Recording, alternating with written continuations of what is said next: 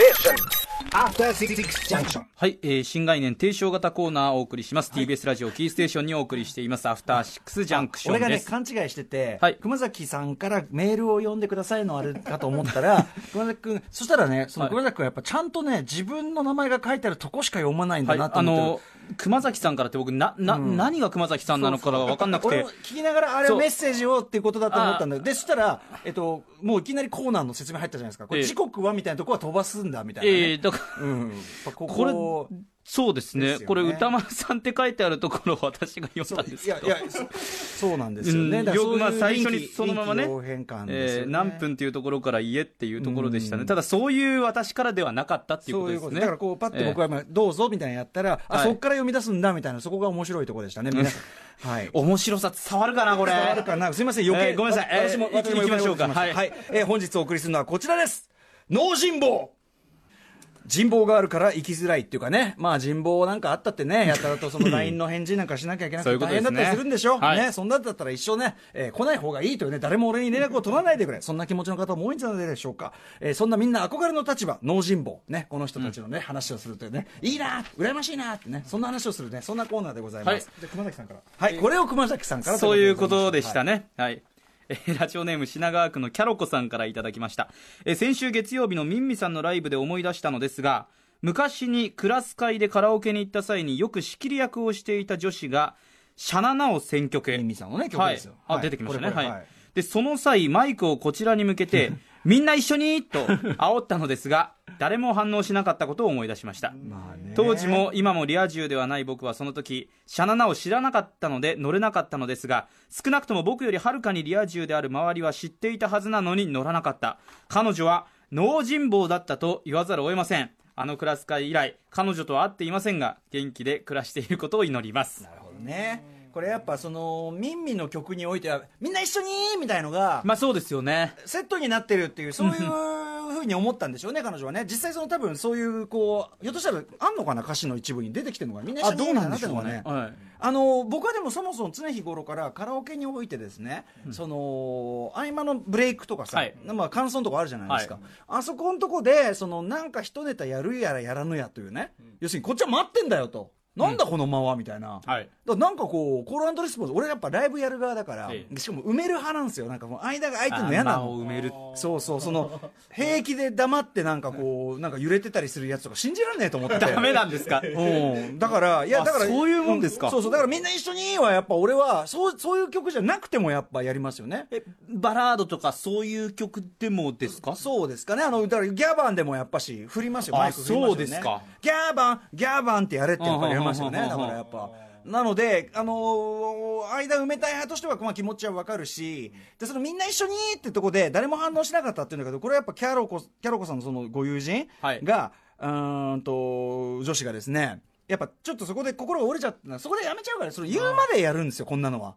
みんな、はーいみたいな。ドンビーシャイみたいなこと言って、ぐいぐいぐいぐい行かないとダメなんですよ、いやでもこれシャイな人間だったら、シャイな人間がミンミンの曲を選んでんじゃねえよって話いやいやまあまあまあそうなのかもしれないけれども。結局だからそのそういうシャイなやつはミンミンとか歌わずになんか昭和カレー好きでも歌ってりゃいいんですよ。でもものすごく勇気を出して。古いやつだと思い出しょうがってやってりゃいいんですよこれねでも歌丸さん理論で言うとその昭和歌謡とかでもうん。間を埋めるように何か言った言ってる言うわけですよね歌丸さんは。合間合間でそれはやりますよあだからねだからあのその女子とかの皆さんも聞いてください。そのシャイな人はもう昭和カレー好き一本です。もう。いやーでも僕鶴田講師一本で。よ酔っ払ってないと耳耳こう当ててこうね。ー心折れますね。はい。どうやんないの？熊崎君とかその合あなんか間どうしてんの酔っ払わないと多分同じこの状況になったら僕は心折れますよ。熊崎君はちなみにカラオケのお箱みたいなのあるんですか？いやだから僕福山雅治さんとかそういう曲歌ってるんであんまりないじゃないですかみんな一緒にっていうパターン。桜坂とか歌っててみんな一緒にって。そうか。えあります？俺はあんま福山さんの曲をよく分かってないのがあるけどあんあんでしょ別に。あまあ明るい曲はねありますけれども、うん。え？それこそ今ギャングとかってギャンいう曲曲が明るい曲とかはあるんですけれども。しかしそこであれだね福山雅治さんってチョイスがさあれでしょ熊崎君別に福山さんの曲そんなに好きなわけじゃないでしょそうです。いやそんなことないですよ。なんでなんでですか？なんか何この尋問 なんで尋問形式始まってるんですかなんかここで？ぶ無難なとこ選んだ結果じゃないの？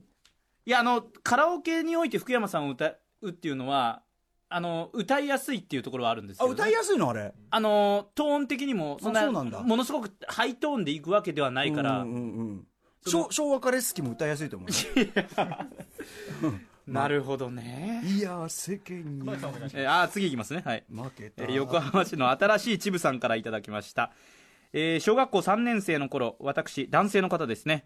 私はクラスの男女合わせて10人程度で隣の町の公園へ自転車で出かけました。その途中私の自転車のチェーンが外れてしまいました。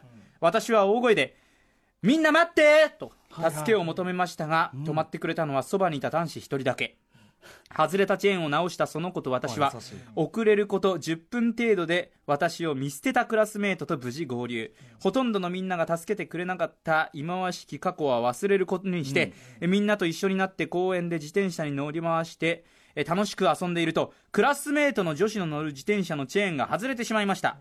すると群がるクラスメイト先ほどの私のアクシデントには見向きもしなかったくせに大したこともできないのに 懸命そうな顔をして協力してる感を醸し出そうと躍起になっている男子たちに私は呆れ卑屈な気持ちになり手伝おうという気も起きず持っていたおやつのハニーコーンをボリボリ食べていました。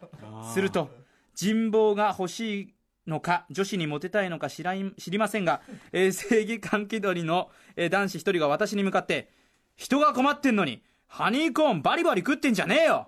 と怒鳴りました。みんなの前で完全に悪者となった私はバカらしくなって一人で帰りました。